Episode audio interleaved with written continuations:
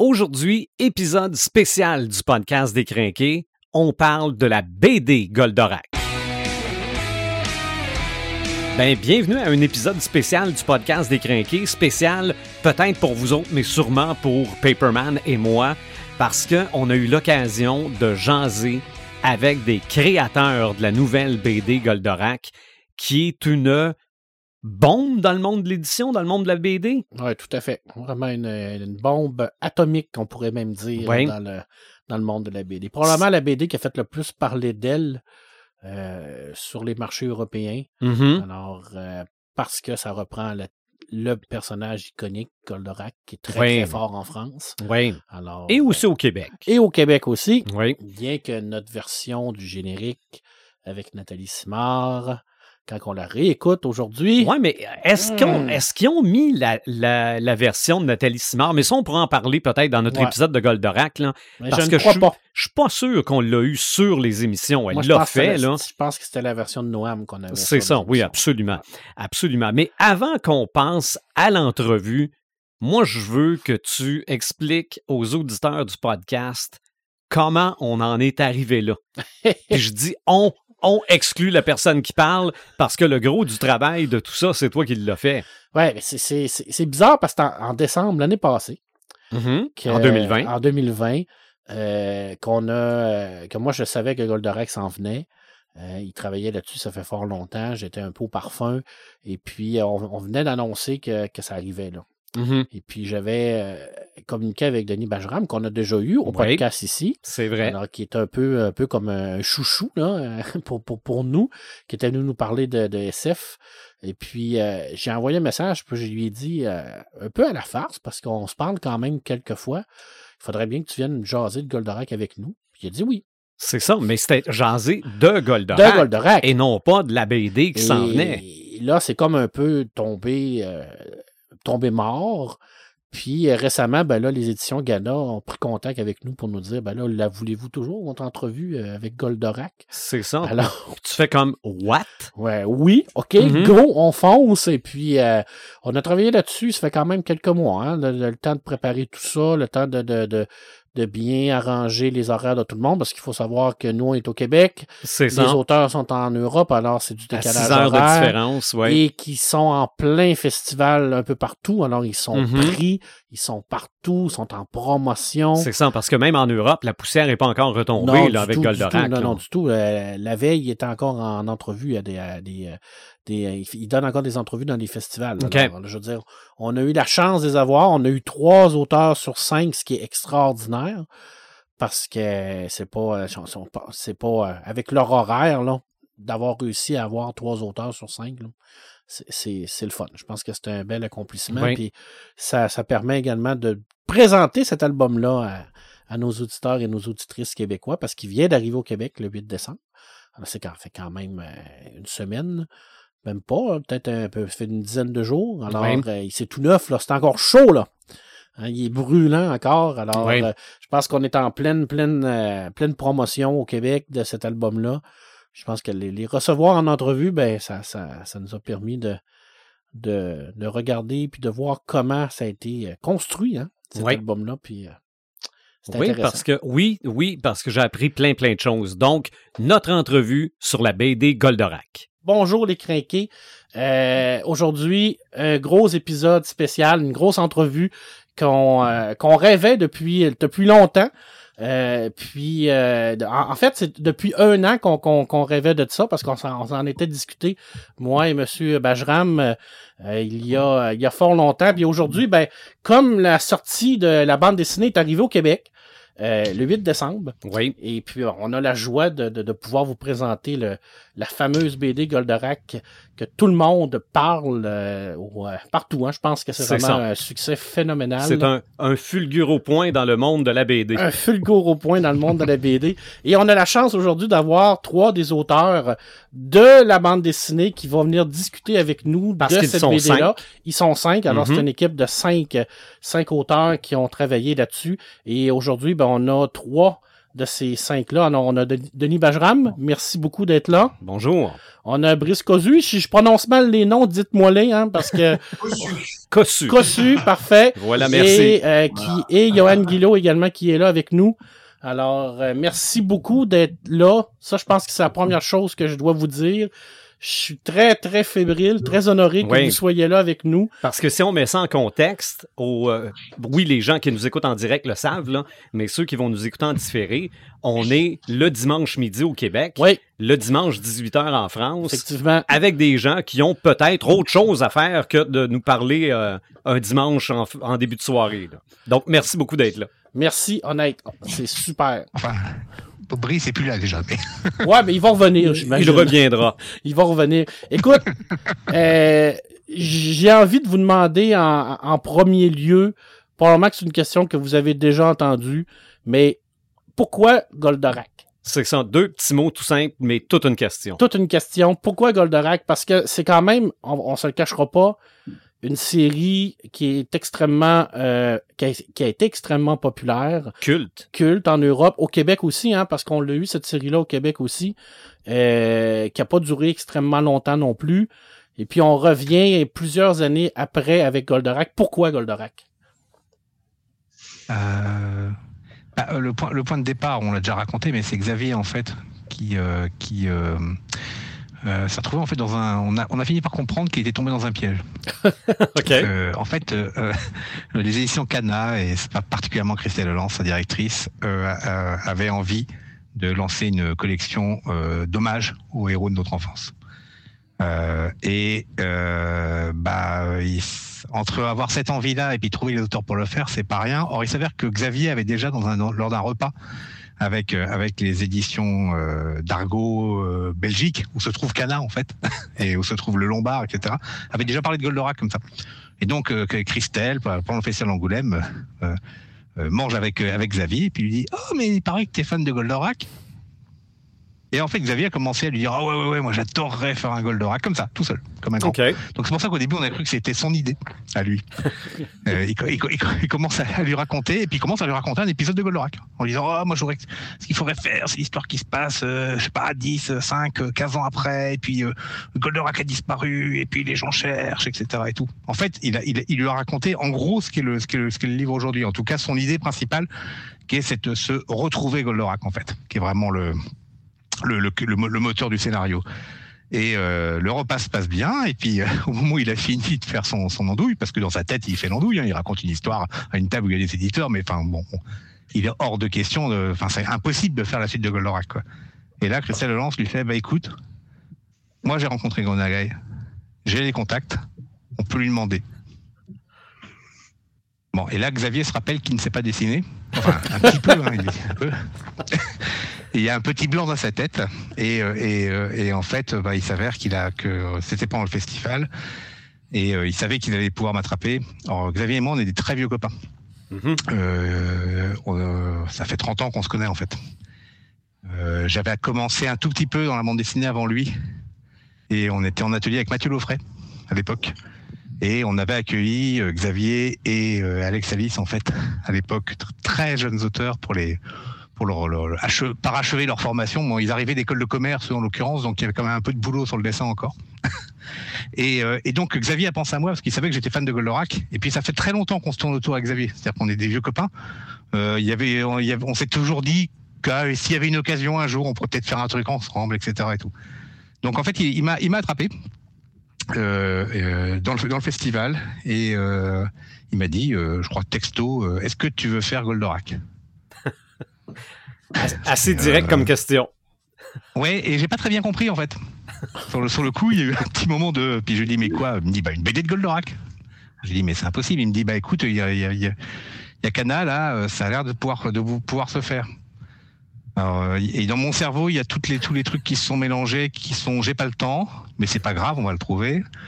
Euh, c'est super dangereux, on va être attendu au tournant. Est-ce que c'est pas ringard toutes ces années après? On s'en fout, c'est ce, j'adore ça, c'est aujourd'hui, et, et, et, et, puis, et puis on verra bien ce que ça donne. Et puis alors le truc qui m'a sauté à la figure, mais tout de suite après, c'est je suis pas capable de le faire.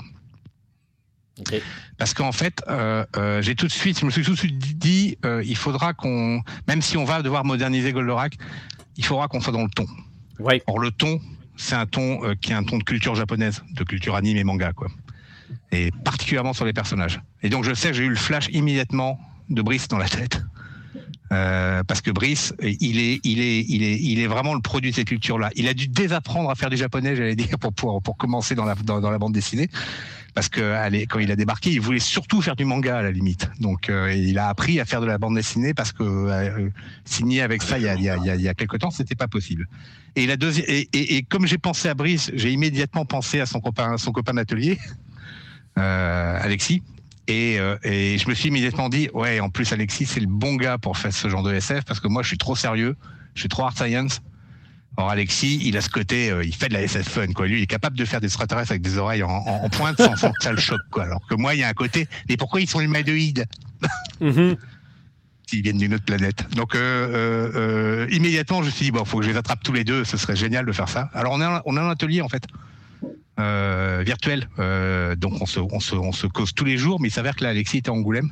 Donc euh, j'ai attrapé Alexis, qui a fait à peu près la même réaction que moi, je pense. euh, et puis une fois qu'il a réglé le bug informatique, il, il, il a essayé de t'appeler Brice, et c'est là que tu rentres dans le jeu. Voilà. Donc, alors, ce qu'il faut savoir, euh, tu as dû dire que c'était un déjeuner. Donc là, il s'est passé beaucoup de temps. Là, il est 2 heures du matin. Moi, je suis pas à Angoulême. Je suis pas invité cette année-là.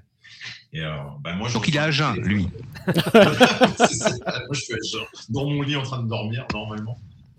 Et je, je, vois un appel, parce que forcément, je suis très logique, j'éteins pas mon téléphone la nuit, et bon, euh, téléphone qui sonne, forcément, je réponds pas, ça me laisse un message. J'écoute, parce que je me dis toujours, si ça laisse un message, c'est peut-être important à 2h du matin, si je regarde pas qui c'est. Et là, j'entends Alexis, euh, ouais, euh, j'ai un truc incroyable à te dire, mais je t'en parlerai lundi. On était samedi soir, hein, on samedi dimanche. J'ai dit, putain, l'enfoiré. J'ai un truc énorme, incroyable. Ben oui. je te laisse dormir là-dessus. Moi, je suis pas d'accord. Enfin, je rappelle pas de suite parce que je suis en train de dormir et j'ai envie de dormir. Donc, j'attends le lendemain. J'attends midi. Parce que c'est ce qu'on disait. Il est 2 h du matin. Ils sont à Angoulême. On n'appelle pas à 9h30, 10 h du matin. Mm -hmm. dimanche. Donc, j'appelle le lendemain à midi et il insiste au téléphone. Il dit non, non, non, je ne veux pas t'en parler au téléphone. On en parle au bureau. Enfin, du coup, à l'époque, on avait l'atelier chez lui. On en parle lundi. Bon, d'accord. Bref, moi, je suis là à me poser toutes les mille questions possibles. Et bon, bah, j'arrive lundi matin et puis bah, le même, euh, même cirque, euh, voilà, ça a été euh, est-ce que tu veux faire Goldorak? Aucune réaction de ma part. Lui-même me dit cache ta joie. Je dis non, mais tu me prends au dépourvu là de suite. Ah ouais, ben, ah, Goldorak, ouais, ah, dis donc, ouais, ce serait cool. Et bref, il est peut-être un petit peu déçu, je pense, de ma réaction. Puis bon, la journée commence, on prend le café, on va bosser. Et moi, je travaille, hein, je suis en train de bosser. Et dans ma tête, tu sais, ça commence comme ça, c'est, on va dire, c'est crescendo. Ça commence à faire Goldorak, Goldorak, mec. Puis en fait, toute la journée, c'est monté, c'est monté, c'est monté. Et en fait, c'est le soir à 8 h quand je suis chez moi, où j'ai vraiment la voix dans ma tête qui fait Mais Goldorak, Et là, du coup, je prends mon téléphone, je rappelle Alexis, j'ai dit Non, mais Goldorak, t'es sérieux? Il me dit ah ouais, ça met le temps à monter quand même. Je dis ben oui, pardon. voilà, donc en effet lundi soir c'était bouclé, on était tous comme des fous comme ça. Euh... T'as fait un, un, what the fuck au ralenti. Ouais, c'est ça. Est-ce que ça peut, est-ce que ça se refuse une demande comme ça de faire Goldorak? Je veux dire, c'est comme un c'est un rêve, mais, un rêve, mais, mais en même ça temps, peut être une malédiction. Ça peut être une oui, effectivement, parce que c'est un terrain qui était miné Alors, quand même. Là. Moi, je dirais que ça ne se refuse pas. Par contre, il euh, y a intérêt d'être prêt à le faire. Mais on s'est dit, tu peux pas louper une occasion comme ça. Bah, il s'avère que pour moi, euh, Goldorak, j'oublie à chaque fois de le sortir, mais euh, c'est la première BD que je fais. Et quand on dit première BD, c'est j'ai 10 ans. Et je fais une bande dessinée de 20 pages qui raconte là, une aventure de Goldorak, quoi. Donc, ah oui, oui, on, on, en a mis deux pages dans l'album, il faudrait que je la ressorte, elle est quelque part ici. Ouais, et, euh, et ouais. donc, moi, ça se refuse pas. Je vais avoir 50 ans, je les ai pas encore au moment où le projet débarque, mais euh, euh, j'ai eu la chance d'avoir une carrière dans la BD qui s'est bien passée, mais d'un seul coup, on dit, t'as l'occasion de boucler la boucle, quoi. Euh, il est hors de question de dire non à ça. Et j'aurais dit non à Albator, euh, à Ulysse 31 et compagnie. Hein. C'est vraiment Goldorak et, et Goldorak et Goldorak.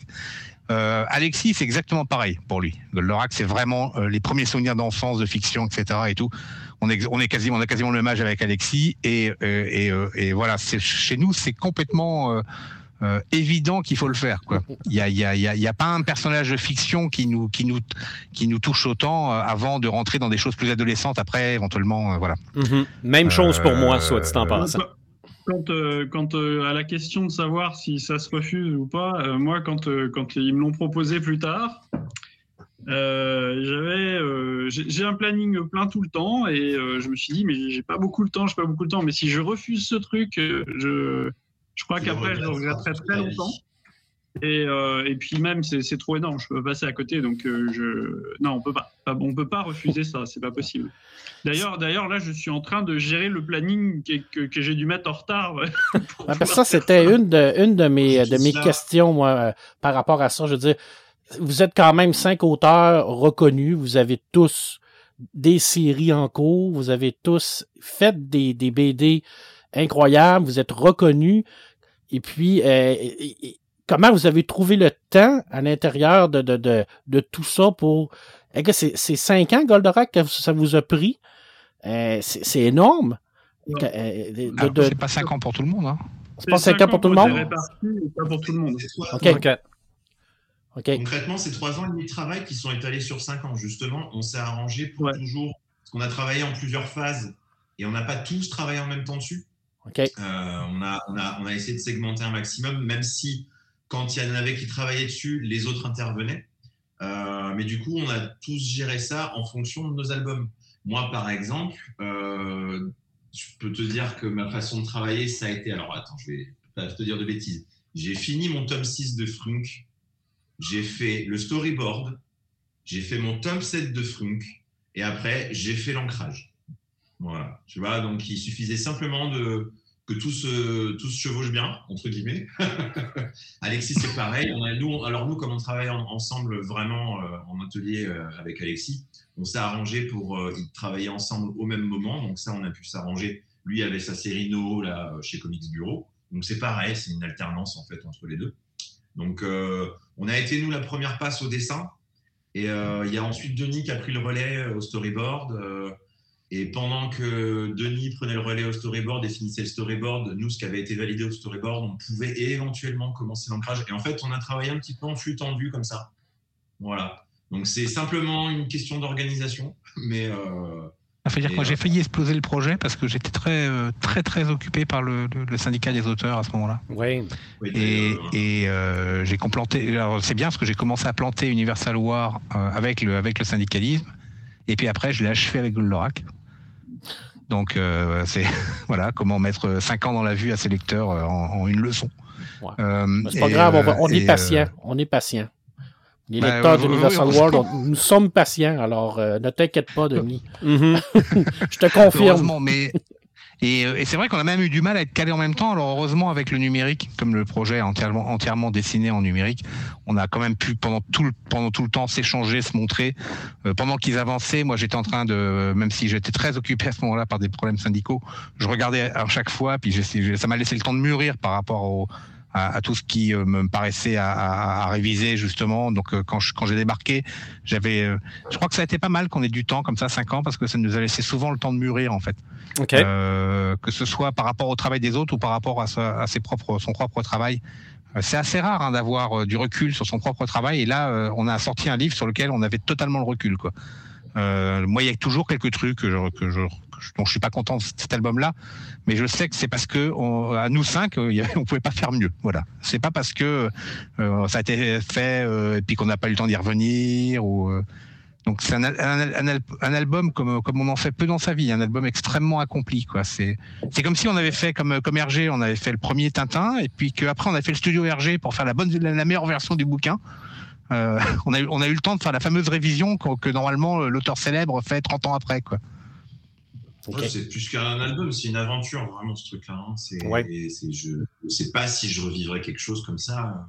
Il n'y a, que toi, Johan, qui a vraiment euh, dû encaisser entre autres mon retard euh, sur le projet et qui s'est retrouvé euh, avec un, effet de bloc très important à la fin quand même sur le boulot. Oui, ouais, ouais, c'est vrai que la, couleur, on a, ça, a été, ça a été très condensé le temps, la partie planning de la couleur. Mais bon, c'est comme ça, hein, les aléas. Ça s'est fait à la fin ou au fur et à mesure que les planches sortaient la couleur où on a vraiment comme donné le coup à la Bah, fin? Au, fur et à mesure, en fait, c'est tout le temps comme ça. Dans, en, BD, c'est très rare que. Enfin, c'est très rare, ça arrive, mais euh, ça arrive que des fois l'album soit intégralement euh, dessiné et puis que ensuite euh, euh, on fasse toute une étape couleur avec toutes les pages disponibles. Mais là, le, plus souvent, c'est en cours, c'est-à-dire qu'il y a des pages qui sont ancrées et puis on reçoit les pages, on les met en couleur. Là, c'était le cas, c'était le cas sur Goldorak. Et euh, d'ailleurs, euh, c'était très bien puisqu'en fait, euh, Denis finissait de faire des passes, euh, des passages sur les, les ancrages et euh, de Les dernières corrections certaines qu'on voulait tous faire. euh, voilà. pendant que j'étais sur les couleurs et du coup alors du coup il a dû euh, il a dû euh, le pauvre il a dû être soumis à une gymna- gymnastique mentale assez assez intense puisque euh, de temps en temps euh, moi qui arrivais euh, sur les, les qui, qui voyais les pages euh, terminées normalement euh, je lui disais bon bah là euh, peut-être que là il y a un petit souci ou un machin donc ah une correction d'accord. Après de multiples passages euh, donc il fallait refaire une correction etc je, je montrais des pages en couleur. Euh, ah là ça c'est j'a- j'avais pas vu ça comme ça. Bon attends, attends on va refaire une correction d'ancrage on va remodifier ça. Et donc en fait il y avait des, des allers-retours constants comme ça et euh, au final c'est bien que, euh, que que la couleur ait été faite pendant le, le- le noir et blanc parce que ça permettait de garder toute cette énergie et tout, tout ça. Enfin, ça aurait été euh, ça aurait été beaucoup plus dur sinon. Mais La, dernière grosse correction d'ancrage, elle a été faite parce que toi et, et Anaïs, vous avez détecté un problème euh, par rapport à des, à des- aux histoires de médaillons et on a changé le médaillon parce qu'en fait, Oui. il y a deux fois, il y a deux médaillons de fort différents dans le dessin animé et nous on était parti sur le mauvais en fait. On a fini Ah. par le comprendre, enfin le mauvais. Ça aurait pu fonctionner, hein, mais euh, euh, comme il y avait l'idée qu'il y ait deux médaillons, c'était c'était le premier et pas le deuxième qu'il fallait prendre. Non, Et vous vous- vous- Voilà, euh, épisode, mais euh, alors que c'était le médaillon vraiment. Donc résultat, les couleurs étaient faites. Et on a, on a corrigé le, le noir et blanc, euh, mais genre 15 jours avant la fin, ou 3 semaines avant, avant la livraison à l'imprimeur.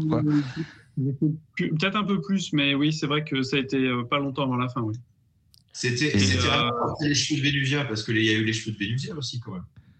Ouais, bah, ouais, non, mais ça, c'est- ça c'est la phase correction couleur, parce qu'en fait, on a fait une ultime phase, de la même manière qu'on avait fait euh, un- un- un- des passages multiples Ah. sur, le, sur, le, sur le storyboard, puis sur l'ancrage. Euh, ensemble avec, euh, avec euh, Johan, on a fait une ultime passe sur les couleurs à la fin. Non, mais Euh. le, le coloriste qui dit qu'il faut refaire de l'ancrage, c'est n'importe quoi. Ah, c'est pas moi qui l'ai dit. hein. Bon, on a vu ça. Est-ce qu'il y a eu je des. crois que tu t'es dénoncé toi-même. Est-ce non, que mais pendant tout le processus, il y a eu des mésententes? Des mésententes. C'est ça, des, des- vrai. vous, vous recevez des planches, puis vous dites non, non, mais ça peut pas, ça peut pas fonctionner, il faut, faut, euh, faut corriger ça. Alors, ou- Ah oui, Ah, Bah, ça, clairement. Mais sans désentente. C'est-à-dire, euh, il y, a, il y a- il y a clairement eu des moments où on n'était pas d'accord. En fait, on a toujours fonctionné comme ça depuis le début. C'est que s'il y a quelqu'un qui n'était pas d'accord, euh, c'est pas la minor- c'est pas parce qu'il était seul et que les quatre autres étaient contents. C'est lui, bon, ok, lui, par contre, s'il n'est pas d'accord, on va l'écouter, on va voir. Parce que nous, ce qui nous importe, c'est que les cinq soient contents. OK. Euh, comme on, dit, euh, on se dit, on est cinq auteurs, on aurait envie de penser que c'est un système de démocratie. Non, c'était un système de dictature, mais dictature éclairée, comme euh, dictature éclairée, comme euh, le scénariste, euh, sur euh, le fait qu'on va écouter celui qui dit non, moi je ne veux pas. Bon, d'accord, ok, euh, c'est toi qui as raison. Il y a peut-être quelque chose qui déconne. Ça ne veut pas dire que ça n'a pas toujours été facile. Il y a eu des moments où il a fallu qu'on prenne beaucoup de recul mais on a toujours fait ça dans le enfin on s'est toujours respecté les uns les autres ça c'est évident Euh, le but n'était jamais entre guillemets de prendre le pas sur l'un ou sur l'autre on voulait vraiment avoir quelque chose le plus synthétique possible mais où on puisse voir vraiment le travail de chacun et euh, que ça soit plus la synthèse de tout ce que de tout ce qu'on a tout ce qu'on a apporté plutôt que de se segmenter en fait je sais pas si c'est assez clair mais euh, voilà c'est on, on voulait vraiment que les cinq soient contents ça, c'est, ça c'était, vraiment évident le début. on était d'accord sur le ton du projet, très clairement au départ. C'est-à-dire, on- c'est marrant parce que c'est une phrase qu'on a trouvée plutôt sur la fin, mais faire la suite de nos souvenirs. C'est-à-dire pas faire la suite exacte du dessin animé, mais faire la suite exacte à la dimension de nos souvenirs de ce dessin animé. Mhm. Le Goldorak, il était beaucoup plus grand, beaucoup beaucoup mieux animé, euh, beaucoup les histoires étaient beaucoup plus incroyables finalement, même si elles sont très bien que, que le dessin animé. Et on, on voulait être à la hauteur de ça, et il n'y avait pas du tout l'idée de faire un reboot, mais au contraire l'idée de faire cette, la suite de ses souvenirs. Et en fait, c'était tellement clair qu'il n'y a pas eu de désaccord artistique. Les désaccords, ils ont été des désaccords, euh, enfin désaccords, euh, des, des, moments où il y en avait un ou deux ou trois qui disaient euh, on n'y est pas. Euh, cette scène-là sonne pas comme elle doit sonner. Ça, c'est pas, c'est pas assez grand, c'est pas assez triste. Euh, les yeux de ce personnage ne n'envoient pas la bonne émotion. Euh, ça peut être parfois sur des détails de cet ordre-là, mais à l'arrivée, on s'est jamais rien pardonné là-dessus. C'est-à-dire que jusqu'au bout, à chaque fois qu'il y en avait un qui avait le sentiment qu'on n'y était pas, euh, on alors on se disait tous, bah, s'il y en a un qui a ce sentiment-là, il y aura plein de lecteurs qui ont ce sentiment-là, c'est que c'est que c'est pas encore euh, abouti, c'est qu'on doit, on doit on doit pouvoir faire mieux quoi. Alors c'est pas c'est pas aboutir à un résultat qui fait plaisir à tout le monde en fait, c'est aboutir à un résultat qui rend tout le monde fier. Ok. Quelque part, il y a euh, dans l'élaboration quelque chose qui nous a bien aidé aussi, c'est que euh, vu qu'il y a eu plein d'étapes de storyboard euh, et plusieurs étapes de, de, de dessin, puis d'ancrage, etc finalement, quand il y avait un truc qui allait pas, c'était pas un énorme truc parce qu'il y avait eu, ça avait la, mise en place avait été tellement longue, laborieuse et puis finalement euh, ben, euh, affinée que si jamais on détectait à un moment quelque chose qui allait pas, euh, c'était quand même quelque chose qui allait pas dans un cadre où globalement ça allait. Donc la correction était souvent facile à mettre en œuvre et puis ok pour tout le monde. Quoi. Ah, ça dépend. Hein. Quand on a rajouté une scène, une scène complète au storyboard. Oui, oui, mais justement, Et heureusement, c'est au moment du storyboard. Ça a pu être en effet 5 euh, pages supplémentaires euh, pour une scène euh, jusqu'à un sourcil qui ne va pas sur une case qui est grande comme ça. Hein. C'est vraiment, on ne s'est rien laissé passer, mais du, du plus grand au, petit, au plus petit détail. Mhm. Alors après, on s'est épargné les uns les autres. Moi, je, moi, je dis, j'ai déjà raconté que, à peu près arrivé à la moitié du bouquin, j'ai pensé qu'on était en train de le louper.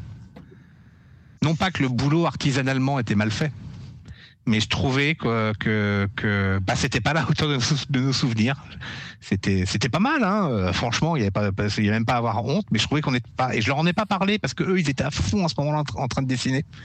Euh, Brice et Alexis, et euh, je m'en suis ouvert à Xavier, on en a discuté, et puis on s'est dit, on attend un petit peu, peut-être que même tout bêtement, euh, eux qui sont en tête là sur le dessin, parce que alors, le storyboard était très très très abouti, donc en fait, il avait des côtés crayonnés. Donc c'est pour ça qu'on parle d'étape d'ancrage quelque part après pour l'étape du dessin, parce qu'en fait c'était à moitié entre l'ancrage et le, et le dessin, parce qu'il y avait des, des choses. Et en fait, c'est amusant parce que vous avez commencé vous à résoudre des problèmes à ce moment-là. Et, euh, et, quand moi je suis rentré dans le projet, une bonne partie des trucs étaient résolus. Et, et, là, moi, d'un coup, j'étais en train de me rassurer. Et, et j'ai pu leur dire, bah voilà, euh, fou, euh, avec Xavier, à un moment, on a eu un coup, un coup, de mou, et puis non, non, vous avez vous commencé à trouver, trouver, les solutions, on les a appliquées à toutes les pages après. Enfin voilà. On a mis beaucoup de temps parce que sur un bouquin de 130 pages, je, je m'en rappelle très clairement avec Alexis, on, on, a commencé à trouver le début du bon réglage vraiment vers la page 60-70, quoi, à la moitié de l'album. Euh, on, l'a senti de toute façon avec les scènes, avec l'évolution des scènes. Il y a cette grosse scène de baston dans la ville, euh, une des premières scènes de baston, où là, en fait, on a dû faire péter le réalisme, qu'on avait peut-être un petit peu moins avant, où on avait du mal à trouver. Et c'est vrai que ça a été plus simple de se caler sur cette scène-là à partir de ce moment-là. Et c'est là où Denis est entré en scène et où on a continué justement de peaufiner, de pousser toujours un tout petit peu plus loin. Parce comme on disait, on parle souvent du parallèle des fenêtres. Je m'explique, bah forcément, quand tu dessines des bastons dans Tokyo, euh, tu dois dessiner plein de fenêtres. Donc nous, on a fait plein de fenêtres avec Alexis. On était contents, il y avait plein de fenêtres. Et là, Denis est arrivé, les gars, c'est super, il y a plein de fenêtres. Mais moi, je pense qu'il n'y en a pas assez. Et donc voilà, c'est là où ça a commencé, où on s'est dit, et ils ont doublé le nombre de fenêtres. Et il s'avère que sur une dépasse que j'ai fait, il y a pas mal de cases où j'ai à nouveau redoublé le nombre de fenêtres. C'est l'avantage en informatique. Et éventuellement, on peut prendre une façade, la, réduire par deux. Bon, bah, le problème, c'est qu'on doit dessiner une deuxième façade à côté. Mais, euh, et en fait, on a, on a, on a vraiment avancé par réglage comme ça jusqu'au moment où on était tous en train de regarder les planches en disant, ouais, quand même, là. là, il se passe quelque chose. Et, euh, et euh, c'est, encore une fois, c'est vraiment rare, hein, parce que déjà, euh, quand on travaille, on est un peu, seul face à son travail. Alors le scénariste voit les planches et tout. Euh, alors moi, je suis carrément tout seul face à mon travail. Donc on, on manque de recul quand on est tout seul. Alors l'atelier virtuel nous sert à ça. On se montre souvent le travail pour, pour que les autres nous apportent du recul. Et puis on a, mais on a surtout on n'a pas le recul temporel. Hélas, on n'a souvent pas le temps de revenir sur le sur les, les planches. Et déjà, moi, six mois après, j'ai toujours envie de refaire mes bouquins intégralement, quoi. et je pense qu'on est pas mal comme ça, qu'on aurait envie peut-être pas de refaire le bouquin, mais de refaire des cases, des, des têtes, des, des expressions, euh, voire même reprendre entièrement une scène en se disant celle-là, elle aurait pu être tellement mieux. Et ça, on l'a fait sur, on l'a fait sur ce Goldorak. Voilà. Ça, c'est, moi, j'étais pas comme ça, mais c'est de la faute à Denis. Maintenant, je suis comme ça. mais ça, c'était une question que, que moi j'avais par rapport à, ma lecture de Goldorak. Quand je, l'ai lu, euh, il y a trois dessinateurs en tant que tels qui ont travaillé sur ce, cet album-là. Euh, et on, on, de, on sent pas de différence, on sent une cohérence totale au niveau du dessin.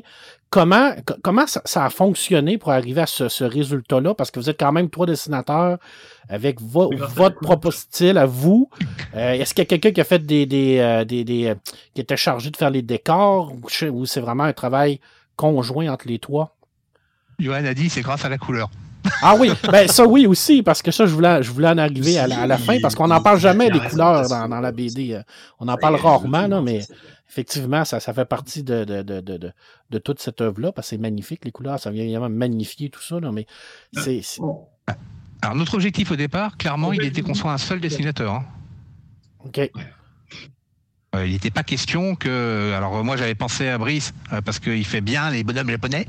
Euh, j'avais pensé à Alexis parce qu'il allait bien faire Vega et moi, j'allais bien faire les, les, les, les, fenêtres dans les immeubles. Enfin, non, c'est, euh, ça n'aurait eu aucun, ça n'aurait eu aucun sens. Et, et le, le, but était, même dès le storyboard, hein, moi, je me souviens au storyboard. Euh, je suis assez radical hein, dans ma manière de storyboarder, et comme je suis assez radical, c'est pour ça qu'ils ont commencé c'est qu'il fallait absolument qu'ils prennent la main sur le storyboard avant moi euh, pour que ça ressemble à l'arrivée, pas un de mes albums, parce qu'en tant, tant que bouquin d'action, j'aurais pu vachement peser dessus.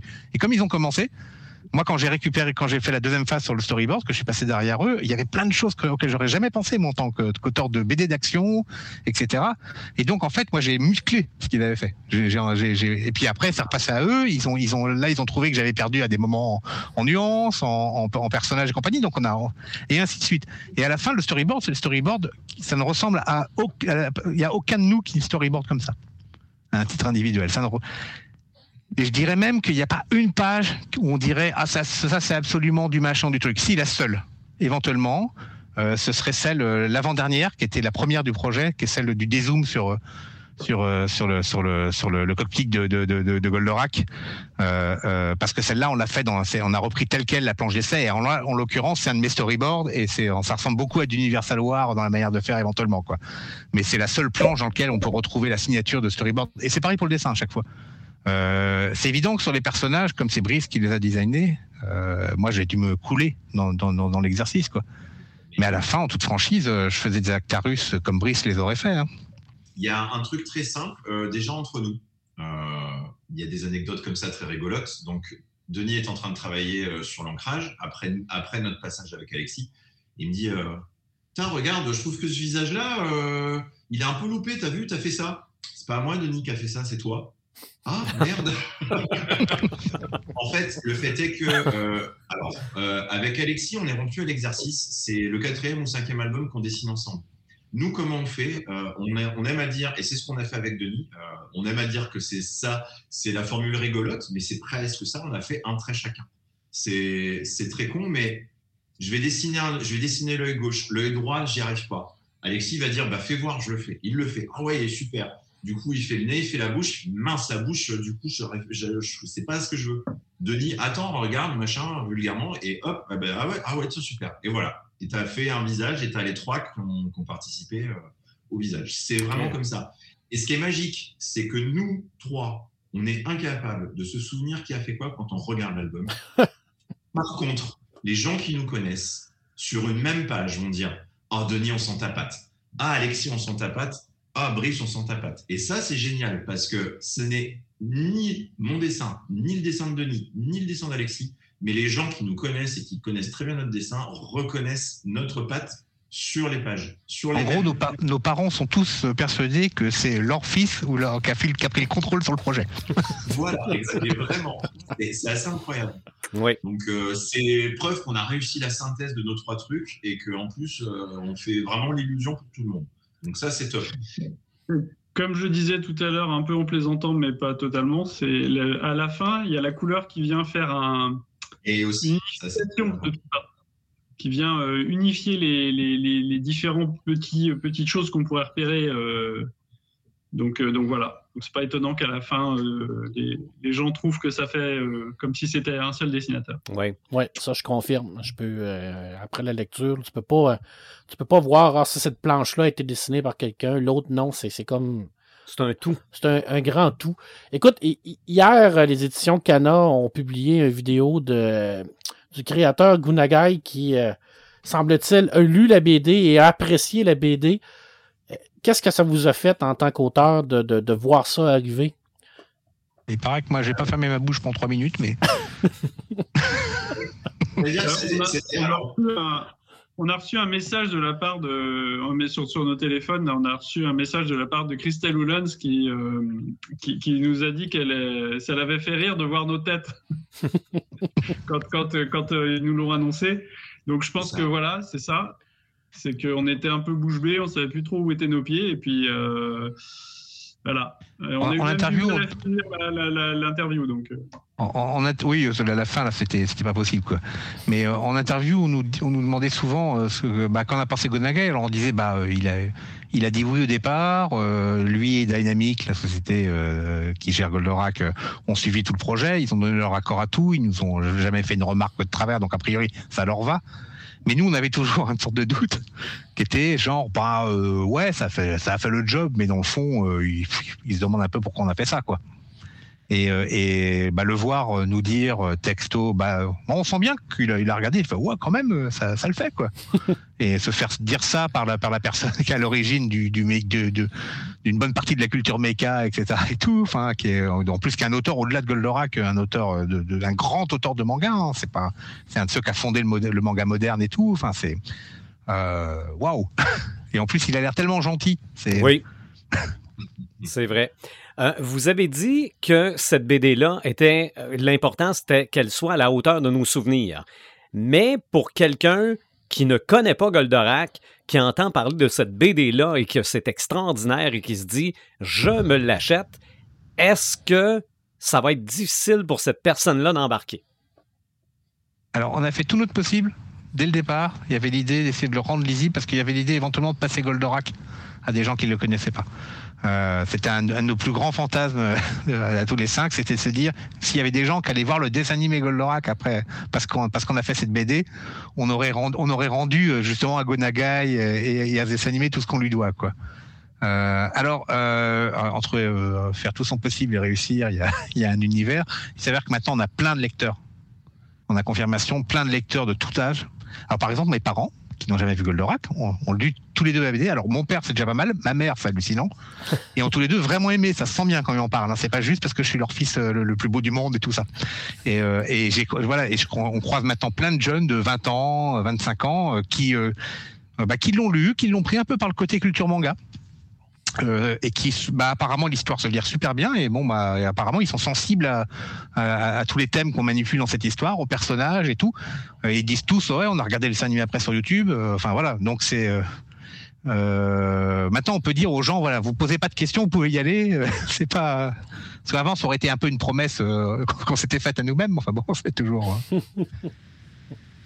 Euh, Au début, il y a un résumé en plus qui avait été fait pour les, évidemment, pour rappeler aux gens qui voulaient pas revoir tout le dessin animé avant, mais aussi dans l'idée justement que c'était, euh, ça rendait accessible le monde aux, nouveaux, aux, nouveaux, euh, aux gens qui allaient découvrir. Oui, puis c'est très bien aussi pour les gens qui l'ont vu. Ça fait très très longtemps comme moi. Là, ça nous a permis de se remettre dans le bain. Il est très fort le résumé de Xavier. Moi, moi il m'épate d'avoir réussi à résumer Goldorak en, comme, un texte aussi court. Hein. Mhm. ça aide beaucoup parce que c'est vrai que on, les souvenirs étaient loin de ce qui s'était passé, là, surtout au niveau de la finale et tout ça. Là. Fait que ça, ça, ça a été c'est un plus.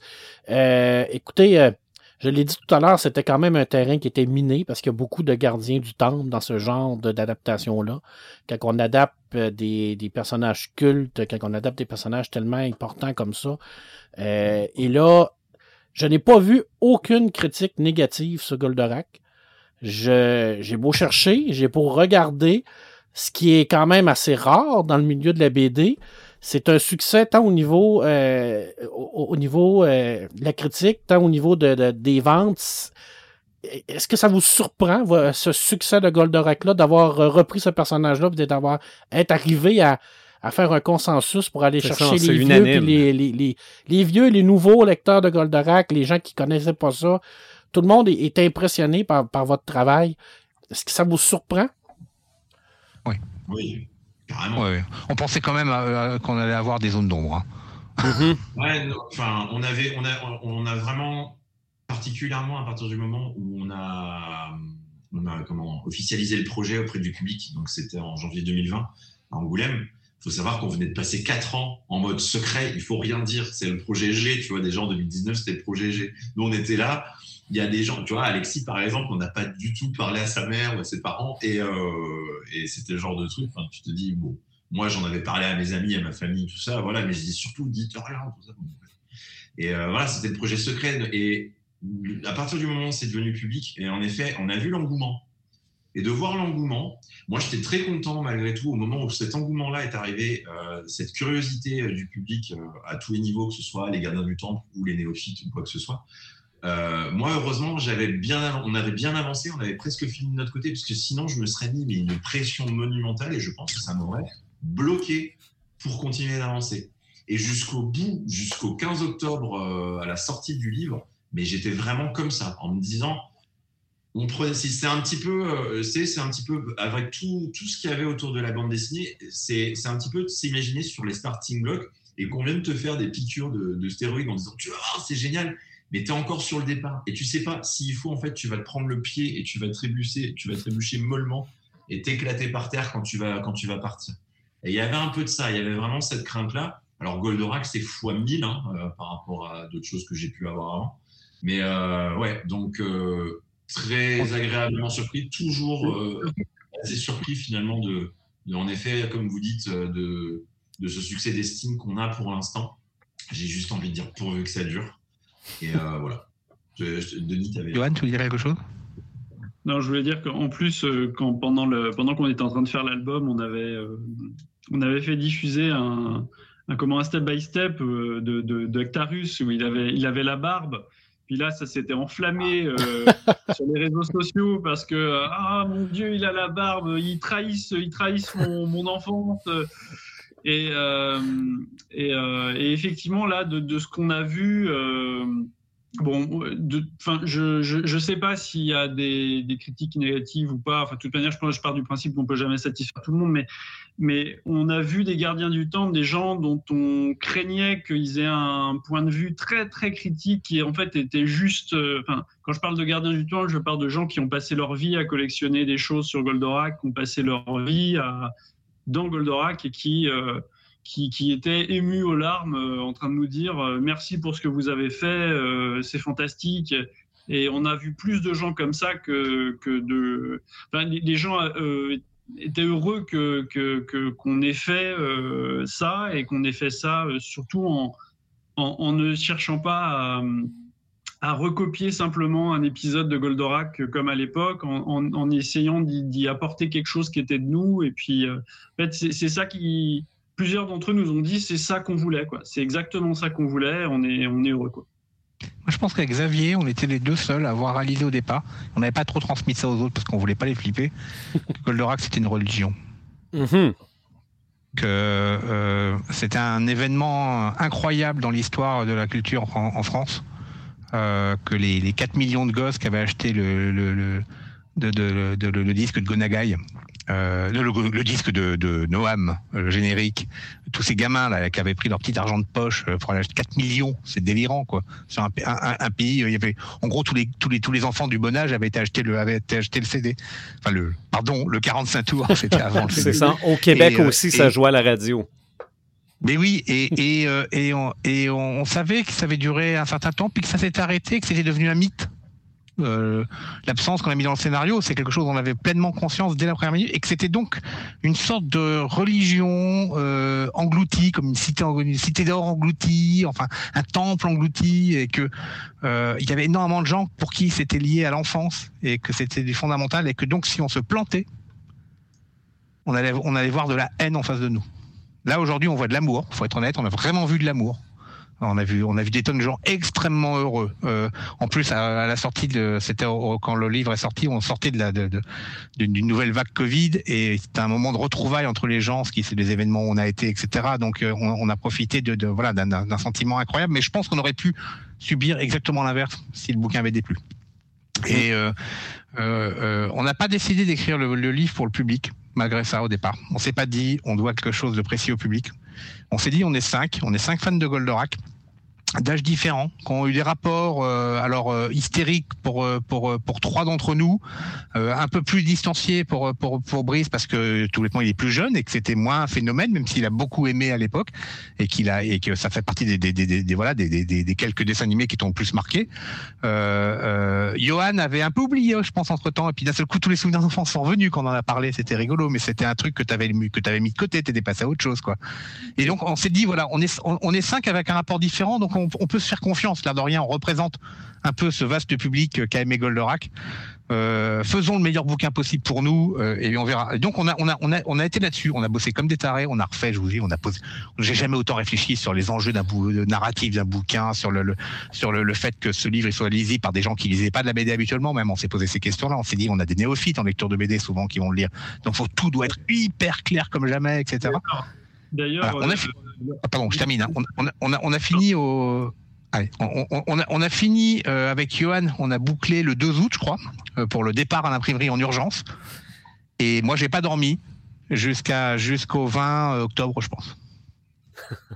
Parce que en fait, à ce moment-là, une fois que ça a été fini, qu'on ne pouvait plus revenir en arrière, j'ai passé mon temps à me dire, on a peut-être complètement fait un hors sujet par rapport à ce que les gens voudront voir.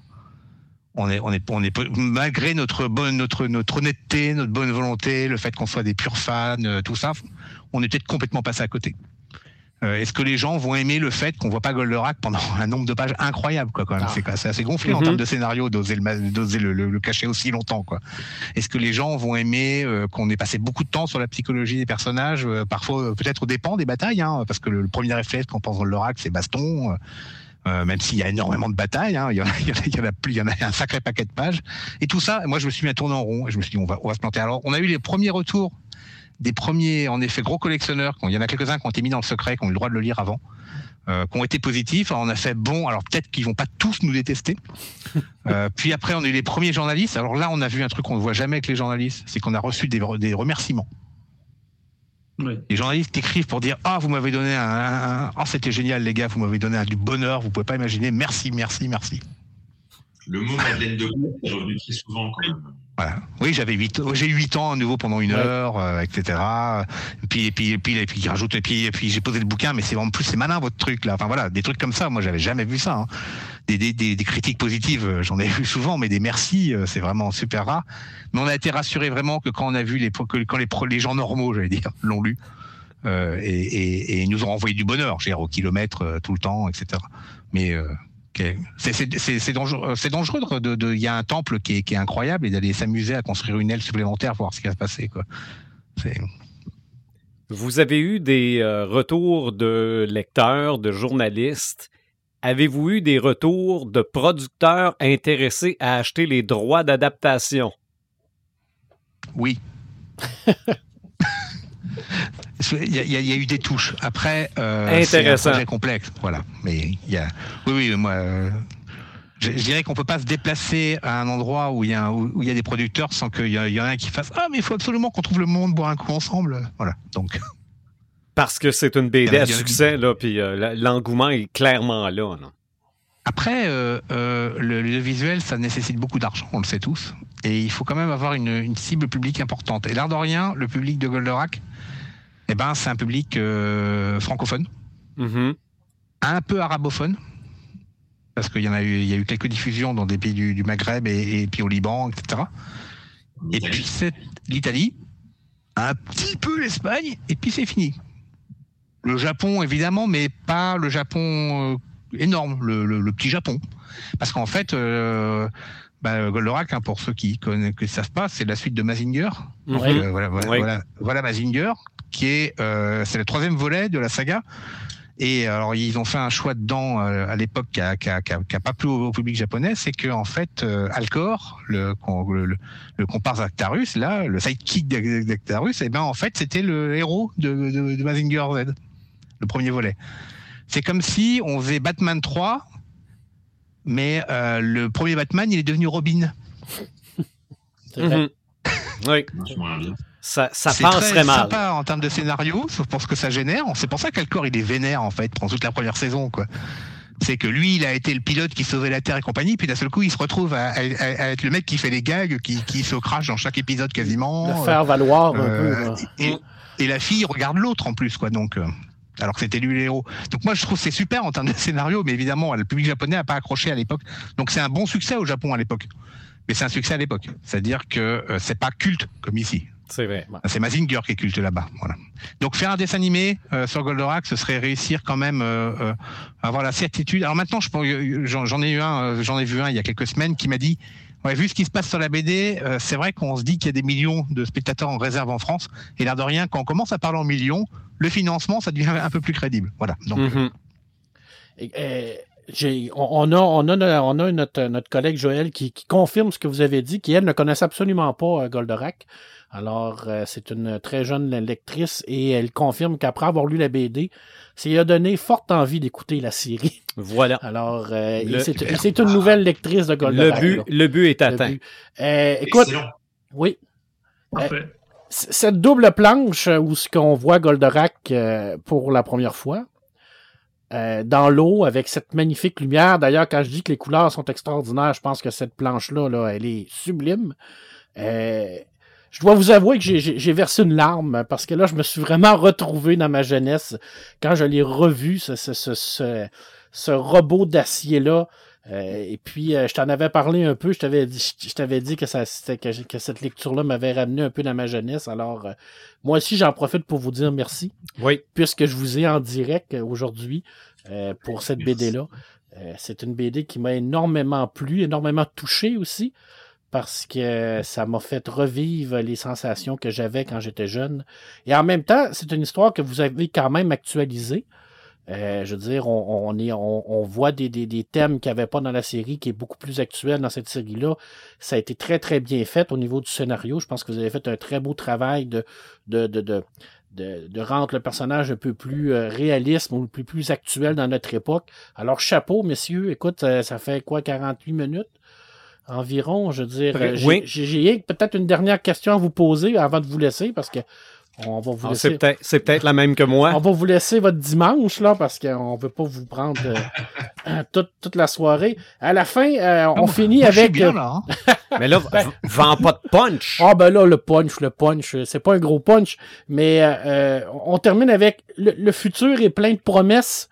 Ah. Est-ce que est-ce qu'il pourrait avoir un, un tome 2? un tome 3, un tome 4, un tome 5, moi j'en prendrais 10, mais ça, bref, c'est mon mon, mon, mon, mon, vœu de lecteur. Mais pour vous, si on vous offre la possibilité de, de continuer les aventures de Goldarak, est-ce que c'est quelque chose qui vous intéresse ou vous avez fait le tour? Alors, je vais parler pour moi. Euh, moi, j'ai vécu cette aventure-là. Euh, C'était incroyable. Euh, et je trouve que la beauté d'une aventure comme ça, c'est quand elle prend fin. Et euh, ce que j'aime avec la fin qu'on a fait, c'est la fin que j'aurais voulu. Quand, on, a repensé, quand on rediscutait, parce qu'en effet, c'est un peu comme toi, quand on, on, a dit tiens, on va faire Goldorak, ça faisait tous des années, des années qu'on ne l'avait pas vu. Et quand on, a, on en a reparlé, etc., euh, il y avait toujours cette forme de frustration du dernier épisode. On disait bah, non, mais, mais non, mais ne t'en va pas, enfin. Et c'est vrai que cette fin-là, euh, ouais, moi, elle me met d'accord parce qu'elle est ouverte. Euh, et en même temps, elle est enfin, pour moi, elle peut être définitive. C'est-à-dire que, voilà, c'est un petit peu ils vécurent. Pour moi, c'est la fin. Bah, c'est un peu bête ce que je veux dire, mais ils vécurent heureux et ils eurent beaucoup d'enfants, etc. Mm -hmm. C'est exactement ça. Euh, ouais, voilà, il y a un côté comme ça. Et ce que j'aime, je, je, je, serais beaucoup plus excité de me dire qu'il y a un auteur un jour qui, se, qui est jeune aujourd'hui et qui se dit tiens j'ai adoré ça et qui lui aurait envie de faire quelque chose de rebondir sur l'album je, trouverais ça beaucoup plus cool que moi de revenir à ce truc là moi vraiment je pense que ma parenthèse Goldorak voilà euh, j'ai rejoué avec je me suis éclaté il est temps de le remettre euh, dans le coffre et de se dire bon ben voilà, euh, j'ai tourné la page, j'ai vécu ce que j'avais à vivre avec, avec le personnage. C'est mon point de vue. Voilà. Après, je ne sais pas euh, ce qu'il y a pour Ouais. les autres. Euh, Bah, Ce que j'en pense, c'est que euh, cet album a été fait pour être un one shot. C'est tout. Maintenant, il est sorti il y a deux mois. euh, je ne sais pas dans 7-8 ans ce qui s'élancera. Euh, euh, euh, voilà. Mais il a été prévu pour être fait. euh, c'est un tome, c'est celui-là, et c'est tout. Parfait. OK. Et moi, j'ai toujours 1500 idées pour une suite. Donc 1500 tomes. hein. Euh, et en même temps, euh, on, a trouvé, on a fini par trouver la métaphore, mais on a un peu grimpé l'Himalaya Mhm. euh, ensemble à la petite bande. On a, on a réussi à, à- à- bah voilà, avec, avec les, avec les mots de Gonagai, là maintenant, voilà, on a réu- on, on, on- on l'a vraiment grimpé jusqu'au bout. C'était Himalaya. Il y a eu aucun blessé. Il y a eu même que des gens qui redescendent plus fort, euh, plus beaux, euh, qui se sentent, voilà, enfin ça, c'est. Euh, je sais pas si on s'amuse à grimper une deuxième fois l'Himalaya pour voir si la deuxième expérience va être moins bonne. bon, ah, peut-être qu'on va découvrir qu'il y a une face nord et, que c'est, ça, c'est- et se retrouver super excité d'un seul coup de, de, de, de monter par la voie difficile. Mais en toute franchise, euh, ça a été tellement incroyable comme histoire que je, on aurait, je pense qu'aujourd'hui là, on aurait tous peur de gâcher le, le- le- de gâcher ce qui s'est passé parce que c'est tellement, euh, c'est tellement magique. La, la magie. Euh, quand euh, quand c'est de la vraie magie, hein, pas pas de la pas pas pas, pas un, pas un truc de, de, D'illusion. de, de- de magicien, mais, mais, mais la, la vraie magie, ça arrive quand même pas si souvent que ça dans la vie. Euh, tenter le diable pour voir s'il va une deuxième fois nous donner de la magie. euh, C'est ça. Essayer de gagner deux fois à la loterie. oui, c'est un peu ça, oui. Mhm. Écoute, on a des vrai commentaires. sent euh, bien. On a des commentaires de, gens qui nous disent que- qu'on est des grands fans de Goldorak. On vous dit merci pour cette BD. Alors, je pense que c'est unanime au Québec aussi. Ici, je pense Oui. que les gens qui l'ont lu, qui ont eu la chance de l'avoir, sont, euh, sont tous unanimes aussi. Je pense également les, les, les chroniqueurs BD euh, sont unanimes aussi. Cette BD-là, c'est une réussite. Écoutez, un grand merci. Euh, en plus, la BD est magnifique. Il y a à la fin, dans l'atelier de Goldorak, qui nous parle de toute la conception qui est superbe. Alors, c'est, c'est, c'est la BD en tant que telle est un, une œuvre d'art tout seul. Oui, oui, absolument. Alors, euh, et Noël s'en vient. Alors, les gens qui nous écoutent, auditeurs et auditrices, quel, quel beau cadeau à donner euh, à n'importe qui. Alors, euh, go, go, go, comme on dirait. Et là, c'est un jeu de mots avec, Ben oui, ben oui. hein. Goldorak Go. avec Goldorak Go. Mhm. Et merci. Je pense, Sylvain, Oui, merci d'autres beaucoup. questions? Ben, moi, en fait, c'est juste un commentaire concernant le, le- le- une possible suite.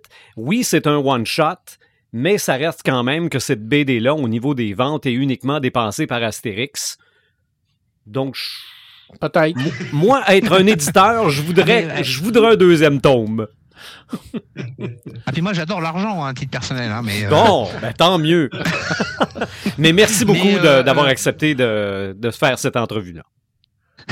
Et vous savez, hein, pour terminer par rapport à l'argent, aux éditeurs et compagnie, euh, si on faisait de la BD euh, pour, euh, pour gagner de l'argent, on serait un peu trompé de métier. Parce qu'en général, on, on en perd surtout. Voilà. Hey, merci, merci infiniment d'avoir pris du temps, d'avoir pris du temps dans ce dimanche pour venir nous parler de Goldorak. Euh, on va continuer à vous suivre dans les séries que Oui. vous avez. Ça continue. Vous avez une, ex- une très grande carrière de BDiste en arrière de vous et en avant de vous encore. Alors, euh, moi, j'ai toujours beaucoup de plaisir à vous lire. Alors, je suis un fan de tout ce que vous faites. Alors, merci beaucoup. On aura l'occasion de se rejaser. Ouais, et euh, ça va s'insérer dans notre épisode de Goldorak qui va s'en venir bientôt. Là. Alors, on va s'amuser, nous aussi, à, à discuter pendant euh, un petit deux heures de, de notre amour de Goldorak. Oui. Dans, dans Et avec quelques- Joël qui découvre Goldorak. Qui découvre Goldorak. Alors, Voilà. Mhm. merci, merci beaucoup à tout le monde. À très bientôt. Ouais, merci de votre accueil qui est toujours formidable. Merci beaucoup. Bye bye. Bye bon bye. dimanche. Bye. Ciao. Ciao. Quel honneur, Marc, on a eu de jaser avec ces gens-là. Moi, je, Incroyable. je- je savais que c'était un honneur avant de la faire. Puis je, je, je me sens un peu comme dans Wayne's World. J'ai envie de dire euh, nous ne sommes pas dignes, nous ne sommes pas dignes. là.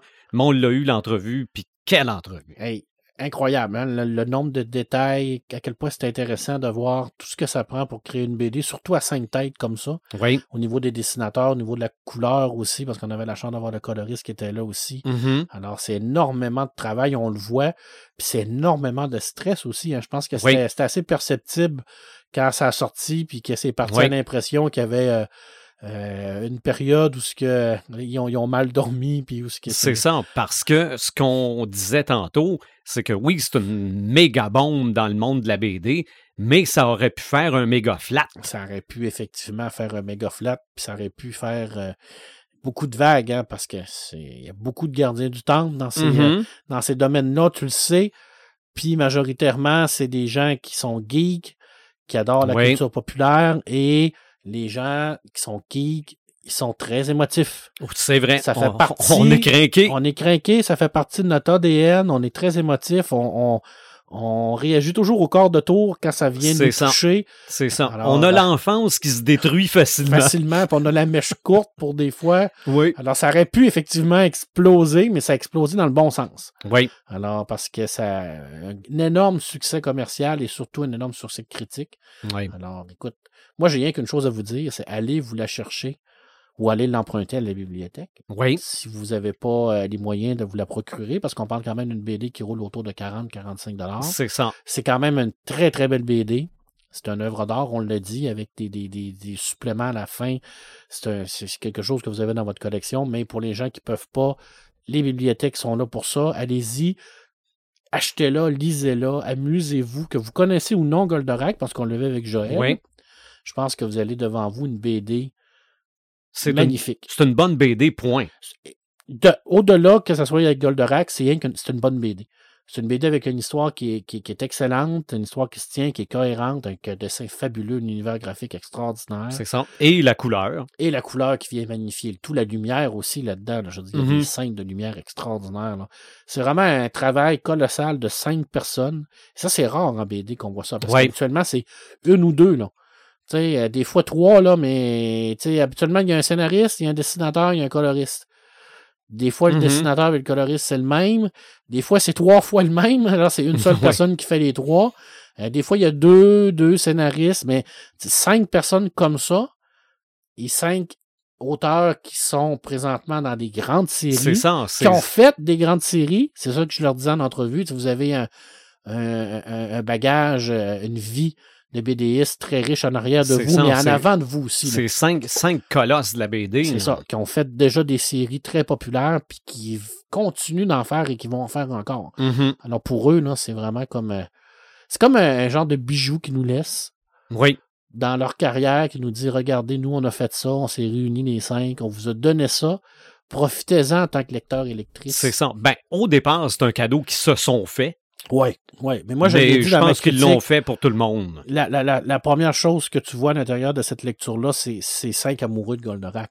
Mhm. C'est- tellement clair que ces cinq personnes-là aiment Goldorak puis qui se sont fait plaisir. Mais en même temps, Ouais. ils ont fait plaisir à beaucoup de lecteurs qui connaissent Goldorak comme moi, mais je pense à beaucoup de lecteurs et lectrices qui ne connaissent pas Goldorak, Mhm. qui vont vous faire connaître ce personnage-là, qui est un personnage tellement colossal, dans tous ça. les sens du thème, hein, Oui, parce oui. qu'on Oui, est vraiment dans le méga, là, avec le gros robot, puis euh, Mhm. tout le kit. Là, Non, Fait Ils l'ont pas rapetissé dans ce BD-là. non, il est énorme, il est tout autant puissant, mais en même temps, le personnage d'Actarus est très actuel. Oui. Alors, on a dépassé un peu le stage du beau ténébreux. Là. Oui, oui, oui, absolument. On l'a fait beaucoup évoluer, puis on l'a collé à des thèmes également qui sont plus ça. actuels dans notre époque. Mais qui demeure à la hauteur des souvenirs qu'on en a. Ouais, Et d'ailleurs, l'auteur Kou- Kounegay Mhm. est d'accord avec nous, puisqu'il lui-même dit dans une vidéo qu'il Ouais. avait beaucoup aimé sa lecture. Alors, qu- quand, quand c'est l'auteur lui-même, le créateur lui-même qui le dit, C'est c'est difficile d'aller euh, dans Ça- le sens contraire. Ça me fait penser, il y a une question que j'ai oublié de demander. Si la BD sera traduite.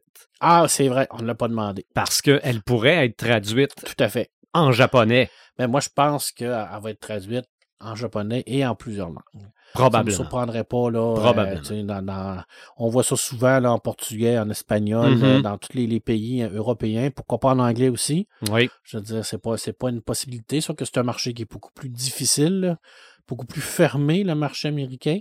Euh, au Japon, je pense que c'est un comme une évidence que ça va être traduit en japonais, Mhm. vu que ça vient de, de, de- d'une idée pour. moi, Je pense que Kana va, va, va pencher là-dessus. Ils vont s'ouvrir ce milieu-là, surtout s'ils ont l'approbation de Kun- Kunage. Je pense que ça va aider à ouvrir le, le marché. Les États-Unis, c'est tout le temps plus touché. c'est ça. Mais bref, Mais on a eu beaucoup de plaisir. oui, Hein? Denis Bajram ouvert à d'autres histoires Je pense que et a avoué qu'il y avait aussi des, des, euh, des euh, offres qui se faisaient pour Ouais. euh, adapter dans d'autres formats cette BD-là. Et, et c'est ce que j'aime de Denis Majram quand il est en entrevue, c'est qu'il il est ouvert, il est tellement authentique, cet homme-là. Mhm. Je veux dire, c'est un tripeux comme nous. Absolument. C'est un ben, créateur extraordinaire. Puis C'est ça. euh, Brice Cosu aussi, on l'a vu. Euh, Johan Guillot aussi. Je veux dire, ils ont été super sympathiques. Ils n'ont rien caché. euh, puis ça a été une entrevue euh, fort intéressante. oui, oui. Puis on a un petit scoop. Oui, c'est ça. Peut-être que peut-être qu'un jour on va avoir une série télé ou un film. Ça serait Ah. bien le fun. Ben, les producteurs, quand il y a de l'argent à faire, C'est sûr. S'il y a un public à aller chercher, Puis là, il y a des publics, de- des millions de lecteurs en France pour Goldorak. mhm, On rajoute tous ceux-là dans la francophonie. On va rajouter tous ceux-là au Québec également parce qu'on n'est quand même pas dédaigné non plus. ah ouais. On n'est pas euh, si nombreux que ça, mais on fait quand même partie de l'équation. Si on rajoute les, les, les lecteurs au Japon, je pense qu'il y a un potentiel de Oui. potentiel de film ou de série qui peut être euh, qui pourrait être euh, développé là-dedans. Ou un futur potentiel série de BD aussi, peut-être pas avec les mêmes auteurs, mais peut-être qu'avec les mêmes idées ou des jeunes auteurs qui veulent se, se- se lancer là-dedans. Pourquoi pas? Je pense que la porte est ouverte Oui, je pense que surtout, ça a démontré que malgré euh, quoi, c'est 40 ans et plus, oui, oui. Ben, je pense qu'on dit 43 ans. 43 ans de, de, de la, la- la finale de, de la série, qui a quand même passé où ce qu'il y a eu quelques reprises en manga. Là, Ouais. Euh, on sait que ça a été, il y a eu quelques mangas. on a tenté un reboot. un là. reboot, mais ça, euh, je pense que ça a démontré que le personnage de Goldorak est encore très présent Oui, dans les esprits des jeunes euh, qui ont vu Goldorak à l'époque, mais que le personnage, au-delà d'être présent dans ces, dans, dans ces lecteurs-là et ces lectrices-là, est un personnage qui, en 2021, peut pogner. oui, Je pense que ça a démontré que les robots pilotés avec un quelqu'un, c'est ça. Les a- mécas. les mécas, euh, toute, toute la question de famille aussi, d'amitié, euh, de protection de la Terre. Je pense qu'il y a, il y a un potentiel pour ça en 2021. Puis je pense que ça l'a prouvé. Ben, on le savait déjà un peu avec, Ouais. euh, avec Pacific Rim, entre autres, avec un paquet de films euh, qu'on voit Evangelion. Je pense qu'il y a toujours eu un- il y a toujours eu une, une suite, dans le fond, à Goldorak sans être Goldorak. Mhm. Sais, les gros robots, ça a toujours Ouais. passionné les gens. Mais Goldorak, c'est quand même un des, des premiers gros robots à nous avoir passionnés. C'est vrai. C'est vrai. Alors, euh, On vous promet pour 2022 un épisode sur Goldorak, le personnage, à quatre, trois qui ont vécu Goldorak, Joël qui découvre, Qui découvre Goldorak, Goldorak. maintenant. Ça va être très, très, très très intéressant. passionnant, ça aussi. Mais euh, mettez la main sur la BD, ça vaut définitivement la peine. Ouais. Tout à fait. On se reparle bientôt. Yes.